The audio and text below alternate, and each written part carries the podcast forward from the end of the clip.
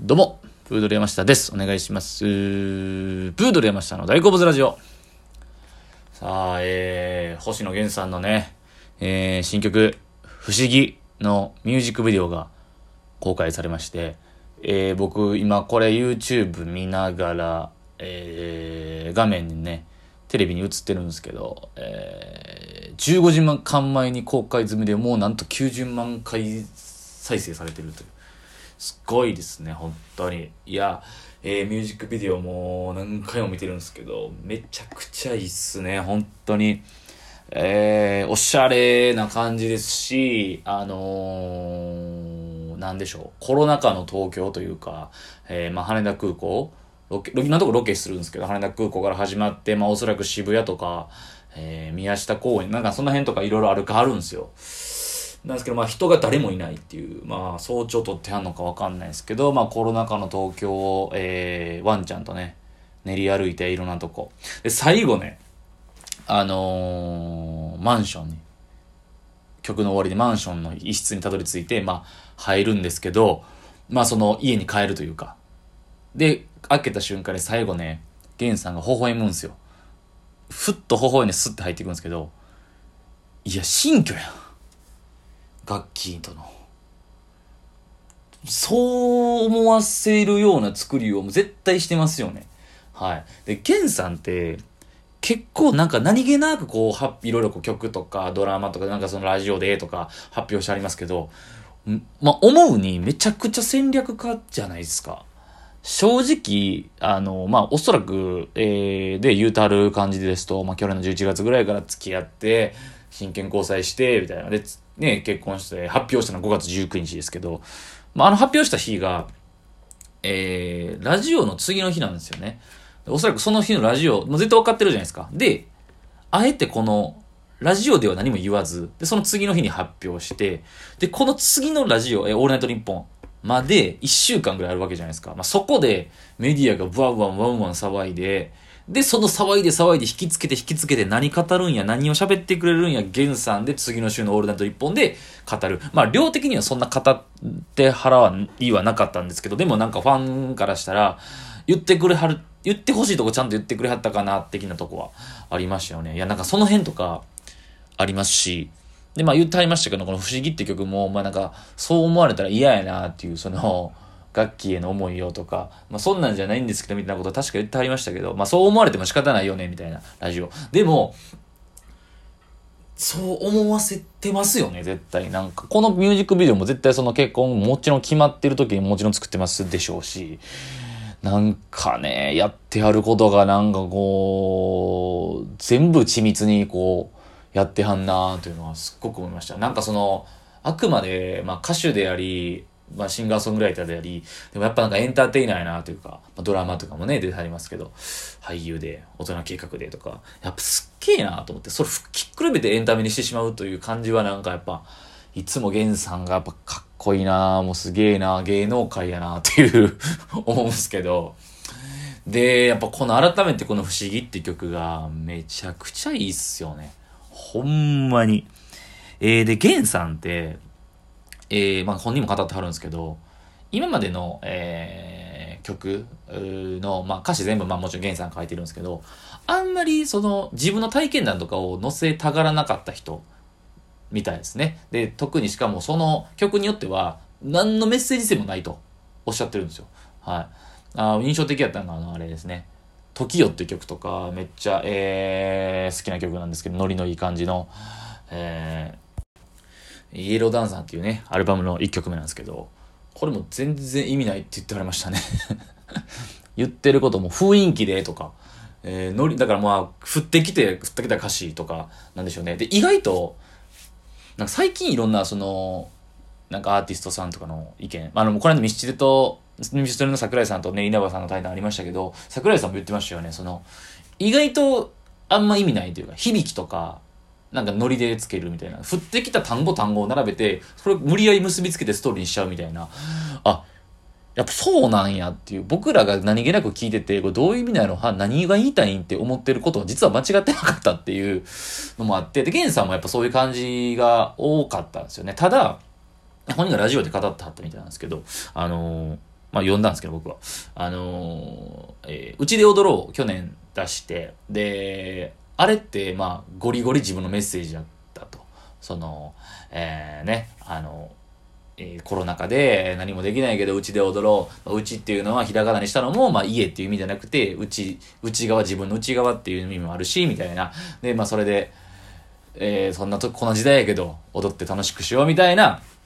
あれは完全に自分のメッセージだったと。で、そのメッセージを届けた時に、ものすごい反響があって、で、まあおそらく言葉にはしはらないですけど、多分自分の影響力を感じはったと思うんですよね。あ、俺今こういうメッセージを社会に届けたらみんなこう受け取ってくれるんだっていうのを多分思わはったと思うんですよ。で、そっからやっぱ、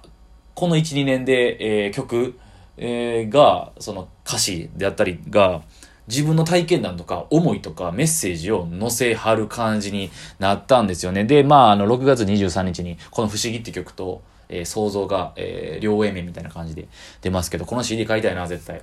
ちょっと CD 聴かない時代ですけど、記念として買いたいぐらいいいんですけど、この想像も、えー、まあ、に、趣は、趣じゃない、表向きは、任天堂のね、あのー、まあ、何周年、30周年かななんかの、えー、35、わからんけど、その、えー、め、キャンペーンソングみたいな感じなんですけど、もう言ってることがそれはものづくりに対する源さんの姿勢であったりとか、っていうのが完全に入ってるんですよね。で、あの、源さん一回あの、くも膜下出血で、えー、6、7年、7年前か、に倒れてはって、一回死にかけてはって、でそっから、えー、まあ本人もおっしゃってますよね、人生のターニングポイントで、とか言って、あの、ほんま変わったと。もう世界が変わったみたいな。で、あの、で、これすごいんが、もう前の、前も多分ラジオトークで言ったんですけど、想像って曲が、あの、死の淵から帰った生かされたこの意味は、この世の中を楽しむためにあるっていうのを、まあ、任天堂のテーマソングなんで、マリオになぞらえてるんですけど、このマリオの修正と自分をなぞらえて、つなげて書いてあるんですよね。だ自分もそうなんだと。マリオも、その、言ったら、死ぬけど、えー、もう一回目覚めるみたいなね、復活するじゃないですか。クリボーにやられて、ゲーム次の画面で復活するじゃないですか。でもそんな感じで、し、目覚めて自分は、みたいな、その自分とマリオを重ねてたりとか、してはったりとか。で、今回のこの曲、想像、あ、じゃあ、不思議ね。まあ、書き下ろしで、えー、聞かざる恋には理由があっていうのテーマソングなんですけど、まあまあ、これも書き下ろし、まあ、タイアップなんですよね。まあ、あの、恋もね、あの、逃げ恥のやつもそうでしたけど、ただ、えー、今回はだからその、自分が思う愛、恋愛ですよね。ラブソングをめちゃくちゃ真剣に向き合ったっていう言うてはって。で、ゲンさんって、僕思うに、まあ、これあくまでこう歌詞の世界観の話なんですけど、めちゃくちゃリアリストなんですよね。あの、綺麗事とかを一切言わない。僕、だからゲンさん好きなのはほんまそこなんですよ。なんかこの上辺だけのラブソングとか、あの、こと、世の中のこととかを言わないのがすごく好きで、えー、だから、まあ、その、イメージ、その、まあ、この、なんですか、えー、不思議に関しては、もう一番響いたのが、あの、B メロのとこの、えー、幼い頃の記憶、何か食べたいもの、何もかもが違う。でもなぜ、じゃ、えー、なのになぜそばにいたいの他人だけにあるもの。こうめっちゃくちゃ鳥肌立つんですよ。だから結局、なんかこう恋愛ソングってこう、二人が一つになってなんかこう、なんかそこだけ、だから一つになるみたいな、君と僕がみたいな、じゃないんですよね。なんかこの、バラ、違うと。もう二人が全く違うもの。やけど、なんでこの、言ってあるんですよね。こうキュン、ムズキュンみたいな、こう、まあ、このキュンキュンするものが発注が来て、はい、あの、書き下ろしで。で自分が思うのは、この、全く違う、全然知らん、もう別物の人間が、ちょっとこう、なんでこう、一緒になりたいんや。この二、なんか、付き合いたいんや。この人と、そばにいたいんやっていう、時が一番キュンキュンすると本人は語ってて、なんかその、そうじゃないですか、実際。なんか、わかります言ってること。なんかこう、上辺だけど綺麗事でよくある、よくどっかで聞いたことあるようななんかラブソングじゃないんですよね。えー、なんか、その、不思議に関しても。で、星野源さんの曲で、バラバラって曲もあって、バラバラのモテキの挿入歌なんですけど、これがもう、歌、歌い出しがえげつないんですよ。世界は一つじゃない。